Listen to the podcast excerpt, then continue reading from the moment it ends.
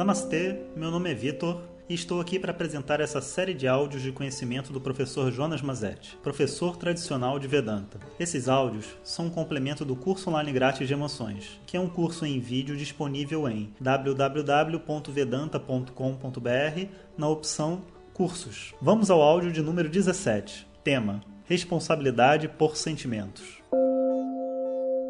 Om Shri Guru Pyo Namaha Harihi Om Um ponto-chave nas relações humanas é entender que nós não somos a causa dos sentimentos nas outras pessoas.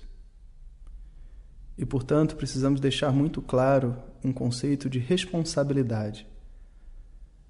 Eu sou responsável pelo quê? Imagine que três pessoas estejam andando na rua e que de repente uma quarta grite: Seu otário! Uma delas pode ficar extremamente irritada. A segunda pode de repente ficar curiosa: Nossa, o que está acontecendo? Com quem que estão falando? Estão falando comigo? E a terceira pode, é, na verdade, achar graça, achando que estão se xingando a primeira. Ele pode. A reação dele pode ser uma reação até de, de alegria.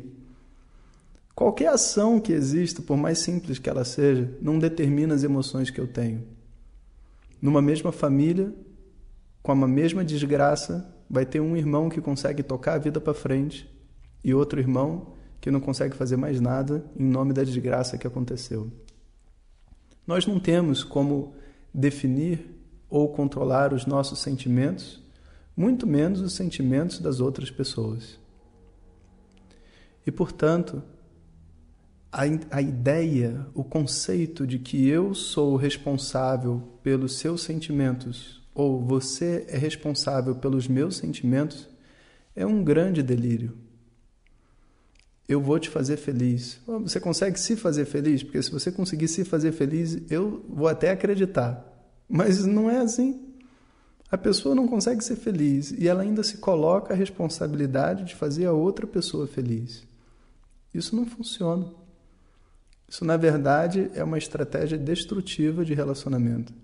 As pessoas que se relacionam com a proposta de controlar as emoções das outras pessoas e fazer com que as outras pessoas sejam felizes, elas, essas pessoas vivem uma grande ilusão e sofrem muito. E na verdade, quando os pais vendem o amor, eles controlam os filhos através da culpa. Então eles vão dizer: Eu amo você se você fizer o que eu estou falando, se você seguir o que eu estou dizendo. Os filhos se responsabilizam pela felicidade dos pais. E os pais se responsabilizam pela felicidade do filho, pelo sucesso do filho, porque afinal de contas, agora eu estou fazendo o que você está mandando. E se minha vida não der certo, é, eu já sei com quem que eu vou reclamar, é com você. Isso é algo muito comum. Os filhos não se consideram bons o suficiente. Não só porque não conseguem atender às necessidades exclusivas dos pais, já que todo mundo tem uma necessidade diferente, mas se os pais não são pessoas felizes, existe ainda a responsabilidade pela felicidade deles. Depois de um tempo, os filhos começam a sofrer por ver que os pais não são felizes de verdade. E depois de uma vida tentando agradar, vendo que eles não são felizes de verdade, o sentimento é de um mal-estar constante.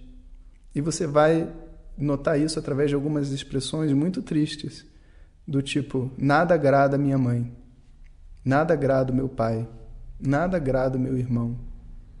Essa é uma frase de perda de poder, perda de integridade. Não é a sua responsabilidade agradar o seu pai, a sua mãe, o seu irmão. Claro que queremos ser o mais gentil, amorosos um com os outros, mas a nossa responsabilidade não é satisfazer a outra pessoa. A gente tem responsabilidade sobre o quê? Sobre as nossas ações e até certo ponto sobre os nossos próprios sentimentos, porque nós somos os únicos capazes de entender o que a gente está sentindo, de comunicar às outras pessoas o que a gente precisa, qual contribuição a gente necessita. Às vezes é um, um ouvido amigo, às vezes é alguma coisa que a gente precisa que alguém faça, mas ninguém vai adivinhar o que, que eu preciso num determinado momento, porque o que eu preciso é minha responsabilidade, é só meu. Deus não liberou as outras pessoas a entenderem o que você precisa. A única pessoa capaz de pedir o que você precisa é você. E, portanto, antes de responsabilizar os outros pelas nossas emoções, raivas, tristezas e tudo mais, eu preciso fazer o meu dever de casa e entender o que, que eu preciso para resolver essas emoções que estão acontecendo dentro de mim. No momento que eu entendo com muita clareza o que eu quero, é muito fácil me colocar diante dos outros. E veja só, eu não disse pedir aos outros, me colocar diante dos outros, porque as outras pessoas não estão ali à minha disposição para me fazer feliz. Talvez o que eu precise esteja no alcance deles. Eles possam fazer, talvez não esteja. Mas se eu sei o que eu preciso, eu posso encontrar outros meios de preencher essa falta que eu carrego, essa necessidade que eu tenho. Isso é uma coisa muito importante de se entender. Uma vez eu estava com meu mestre, era meu aniversário, e a gente estava lá na Índia, num, num ashram, né, num, num retiro no meio da floresta. E, e eu falei para ele, Swami, eu estava pensando em ir para a cidade para comer uma pizza. E, mas as pessoas não estão disponíveis para ir comigo. O que, que eu faço? Ele disse: Por que, que você não vai com você mesmo? Em vez de você querer ir com as outras pessoas, por que, que você mesmo não pode ser a sua companhia? É engraçado ouvir isso, né? Parece meio ridículo até. Mas a verdade é que é tão profundo. O que, que eu espero das outras pessoas? Por que, que a presença delas é tão importante? O que, que eu quero delas? Se isso estiver claro, você vai descobrir que o que você quer você pode obter de outras formas também, e talvez você mesmo possa se dar o amor que você está buscando, a atenção, a diversão e o carinho. Então, eu sou responsável pelos meus sentimentos, você é responsável pelos seus sentimentos. E quando essa divisão fica clara, é um prazer poder contribuir para a vida de uma outra pessoa, se estiver dentro da minha possibilidade. E se não estiver dentro da minha possibilidade, se não estiver dentro da possibilidade do outro, eu também não quero que ele contribua para a minha vida. Eu não quero uma pessoa sofrendo para me fazer feliz. Imagina isso. Parece ser uma coisa muito bonita, né? Olha, sofri muito para fazer feliz, mas na verdade você não se sente bem. Imagina uma pessoa chega para te dar um presente e fala assim: Olha, tá vendo esse presente aqui que eu vou te dar? Olha, trabalhei dia e noite, foram vários dias sem dormir, sabe? Eu me esforcei muito, minha família, né? Não pude dar os presentes para os meus filhos para que eles pudessem pudessem juntar dinheiro para comprar esse presente para você. Você não se sente bem ao receber esse presente. Um presente não pode ser embalado com sofrimento. Um presente tem que ser embalado em abundância. Você quer ouvir da outra pessoa que ela ficou muito feliz de ter aquele objeto e por isso ela está te dando, porque ela quer que você seja feliz também.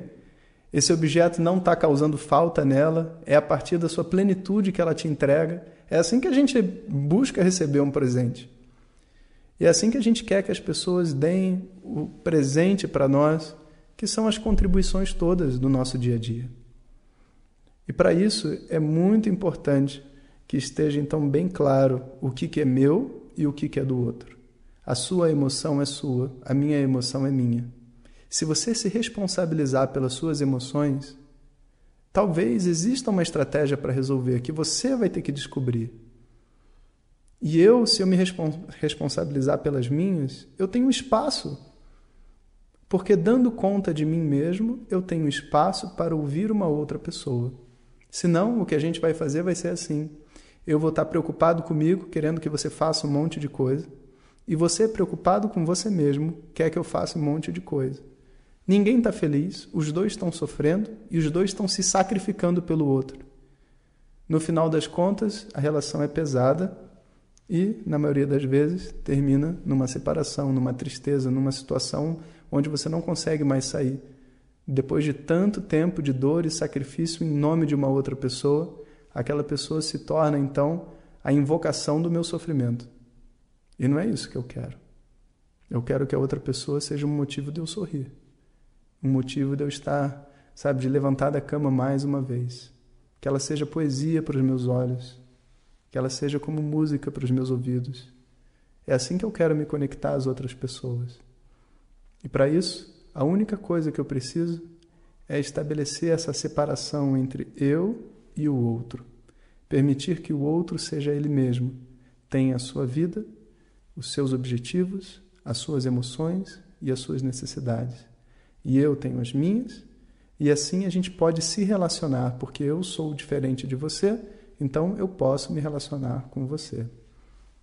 Om Sahana Vavatu Sahanao Bhunaktu Sahaviryam Karavavahai Tejasvinavadhitamastu ma vidvishavahai Om